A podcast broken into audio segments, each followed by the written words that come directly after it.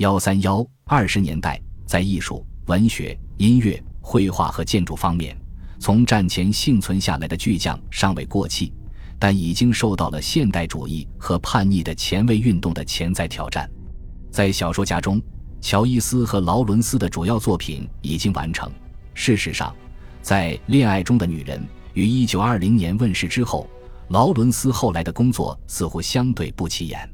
更具创新性的作品来自与布鲁姆斯伯里团体有关的知识分子和艺术家的小圈子，尤其是弗吉尼亚·伍尔夫所创造的一系列非凡的意识流小说，以其对人性的微妙描绘和奇特流畅的形式，证明了小说中现代主义的生命力。更为正统的是燕·福斯特的《印度之行》，一部与布鲁姆斯伯里团体间接相关的小说家的作品。该作品在处理西方和东方文化的相互作用时，反映了西方自由人文主义的自信心在日益下降。诗人 T.S. 艾略特的《荒原》以其令人不安的节奏和意象，成为诗歌中最显著的开拓性成就。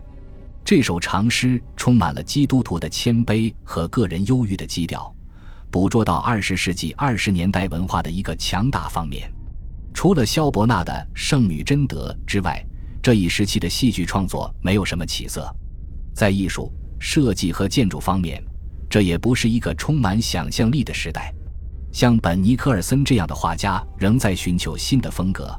而保罗纳什等其他画家显然还在原地踏步。在艺术界，布鲁姆斯伯里团体再次出了一些有名的叛逆者，艺术评论家和赞助人罗杰·弗莱，以及画家邓肯·格兰特和瓦尼·沙贝尔等。试图在绘画表现形式上摆脱现实主义模式。事实上，布鲁姆斯伯里团体包括作家和艺术家，以及经济学家这样凯恩斯、散文家利顿斯特拉奇及团体的哲学家导师乔治爱德华摩尔等，体现了二十年代英国文化现状的许多优点和局限性。他试图通过欧洲大陆的现代主义诗人和超现实主义艺术家的灵感来浇灌英国艺术。他破坏偶像的同时，又树立新的崇拜对象。斯特拉奇对维多利亚时期主要人物的短处进行了讽刺性探究，他那种打碎偶像的愿望表露无遗。更糟糕的是，布鲁姆斯伯里鼓励一种近亲式的、几乎是部落式的艺术传播观，他成了一个带有王朝光环的象牙塔。三十年代的作家们批评布鲁姆斯伯里团体是一个新的文化当权派，他们指责这个团体没有充分重视道德的敏感性，以及缺乏对政治或公众的关切。布鲁姆斯伯里的精神可能会鼓励不同类别的艺术与民众越来越拉开距离。这一时期的艺术发展表现出反抗和解放精神，与更广泛的社会运动相呼应。获得投票权的妇女能够享受其他自由，有吸烟的权利，享受看电影等新的休闲娱乐，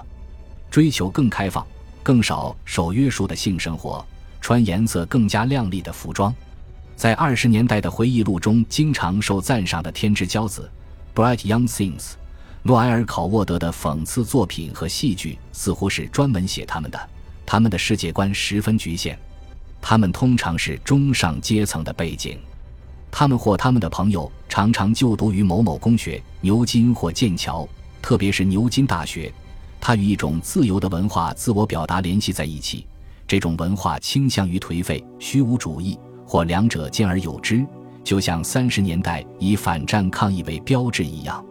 较老的大学在社会上的影响力，可能远远低于后来的宣传神话所说的那样。但他们融入了对一个更无形、无根的世界的探索氛围中。当然，较老的道德标准的维护者似乎在战后遭受了权威危机。没有哪个地方比教会中更明显。教会显然是全面战争的受害者之一，罗马天主教可能除外，因为它大部分成员是爱尔兰人。非国教的小教堂在维多利亚时代的鼎盛时期曾是许多人的道德灯塔，现在。其会员和资金来源都在减少，其权威也在削弱。即使在威尔士和北方的根据地，非国教小教堂也在逐渐没落。尤其是战争产生的对清教主义和严守安息日主义的挑战，严重动摇了小教堂对信众的控制力。战争结束后，英格兰教会也很难保持其既定的国教角色。兰道尔·戴维森和科斯摩朗等大主教在宣讲旧的凝聚力和戒律，但他们的话似乎越来越显得苍白。从形式上讲，英国显然是一个基督教国家。教会领袖仍然受人尊重，且不可分割地与皇室和有土地的贵族联系在一起。周日仍然是宁静、沉闷的，因为火车停运，商店和剧院关门。威尔士和苏格兰的教堂也是如此。1927至1928年对英国圣公会祈祷书的修订，引发了激烈的公众辩论。英国天主教徒与基督教福音派之间的旧战争死灰复燃。宗教认同感渗透在中产阶级的价值观、家庭、社区及他们所维护的爱国主义形式中，正如新成立的英国广播公司推出的宗教节目所表明的那样，宗教与英帝国的联系也是如此，特别是通过童子军和团契等青年活动。战争本身鼓励了一种世俗的信仰。鲁琴斯在白厅树立的阵亡纪念碑和一年一度的休战纪念日，就象征着这种信仰。然而，尽管几个世纪以来有许多形式上的做法提醒人们他们的宗教遗产，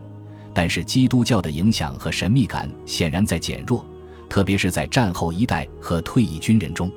一九二六年的全国大罢工充分说明，教会不能有效影响事件的发展。那一年，工业衰退。失业和社会苦难的可怕循环，导致了英国有史以来的最严重的阶级冲突。一九一九年至一九二一年的大规模罢工现已成过去。首相鲍德温呼吁和平岁月，主啊！但在英国最大的工业采煤业中，局势仍然紧张，因为矿工们工资被削减，甚至被解雇，矿工家庭的生活水平在下降。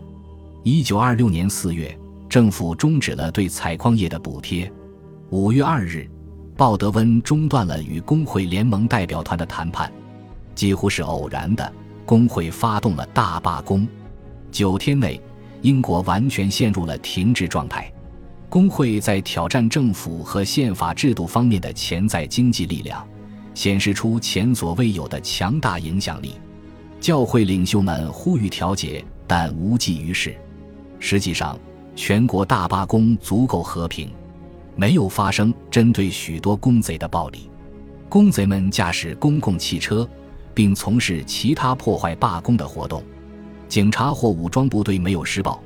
他们也没有遭到来自工人的暴力。最终，工会联盟突然在五月十二日宣布取消罢工，因为约克郡、坎布里亚郡、泰恩塞德、南威尔士和苏格兰的工业区一如既往的不为所动。并且几个关键工人群体从未被号召去罢工，对于工会来说，这是一场彻底的失败，特别是对于矿工们来说，他们的罢工又苦苦地支撑了几个月。英国的阶级斗争是一场短暂的、不流血的小冲突，对于中产阶级的旁观者来说，罢工不痛不痒，甚至非常有趣。很显然。全国大罢工所揭示和强化的分裂，是在未来二十年或更长时间内困扰国家统一的一个重要因素。在英国的梅田，一九二六年大罢工中胜利和背叛的记忆，直到一九八四至一九八五年的全国矿工罢工时，仍然是活生生的现实。由于工会内部意志不坚定，以及政府做好了充分准备且态度强硬。一九二六年的大罢工似乎没有效果。尽管如此，根据一位威尔士矿工后来的回忆，大罢工确实展现了英国工人阶级非凡的忠诚和阶级团结。不仅在较老的采矿、钢铁和造船业，而且在新的服务业，比如公路或铁路运输和配送中的半熟练工人，这个国家的阶级划分已昭然若揭，即使没有酿成身体上的暴力。人们还对警察或公务员的中立性表示了深深的怀疑，甚至怀疑新成立的英国广播公司的中立性。实际上，BBC 在面对政府压力时努力保持其独立性。在采矿区大罢工之后，矿主开始迫害工人，大幅削减工资，并试图破坏矿工联合会作为工人的声音的基本作用。像亚瑟·库克这样的蛊惑人心的矿工领导人，现在成了袖手旁观者，而继任的工会领袖和工党不再迁就一个回报和机会明显扭曲的社会制度。这样的社会制度是对战争年代的社会统一的嘲讽。随着英国在萧条时期继续蹒跚而行，对大罢工的记忆还没有消失，同时阶级抗议仍未消除。在二十年代后期，英国安定下来，一直持续到二十世纪四十年代，人口继续增长，只是速度较慢，从一九一一年的四十八万三十一零零零增长到一九二一年的四十二七百六十九零零零，到一九三一年的人口普查时。增长到四十四七百九十五零零零，但阶级鸿沟在不断加深。乔治·奥威尔等年轻作家后来强调了这一点。在英格兰南部和中部的大部分地区，二十年代是一段社会富裕、人民对生活越来越满意的时期，有很多为郊区中产阶级开发的房地产项目。这些项目源于1919至1921年的爱迪森住房计划和后来的内维尔张伯伦的计划。这些计划直接给私人住宅开发商提供补贴。经历过战争后，更多人渴望拥有中产阶级的生活，有住房，一个安静的家庭环境，更多的休闲活动。例如，到1930年，私家车超过100万辆，其中最著名的是外号叫奥斯汀婴儿的这款车。出现了使室内生活更加舒适的设备和机械助手，如吸尘器。通过 BBC 广播的力量，娱乐节目和生活指南被带给千家万户。1880至1918年间，初级管理人员、公务员、教师、技术工人、白领行政人员及职业团体有了大幅增加。对他们来说，二十年代是一个不错的时期，因为物价开始下降，购房也不难。还可以享受自己喜欢的休闲活动，技术先进的新产业正在蓬勃发展，特别是位于英格兰中部地区的长桥的赫伯特奥斯汀和位于牛津附近的考利的威廉莫里斯的现代汽车厂，郊区居住生活的新模式在他们周围兴盛起来。对于这些人来说，在经历了战争和大罢工的所有不必要的激愤之后，单调但踏实的价值观似乎很有吸引力。这种价值观的代表人物是热爱大自然的首相斯坦利·鲍德温，在他身上体现了安全第一的哲理。恭喜你又听完三集，欢迎点赞、留言、关注主播，主页有更多精彩内容。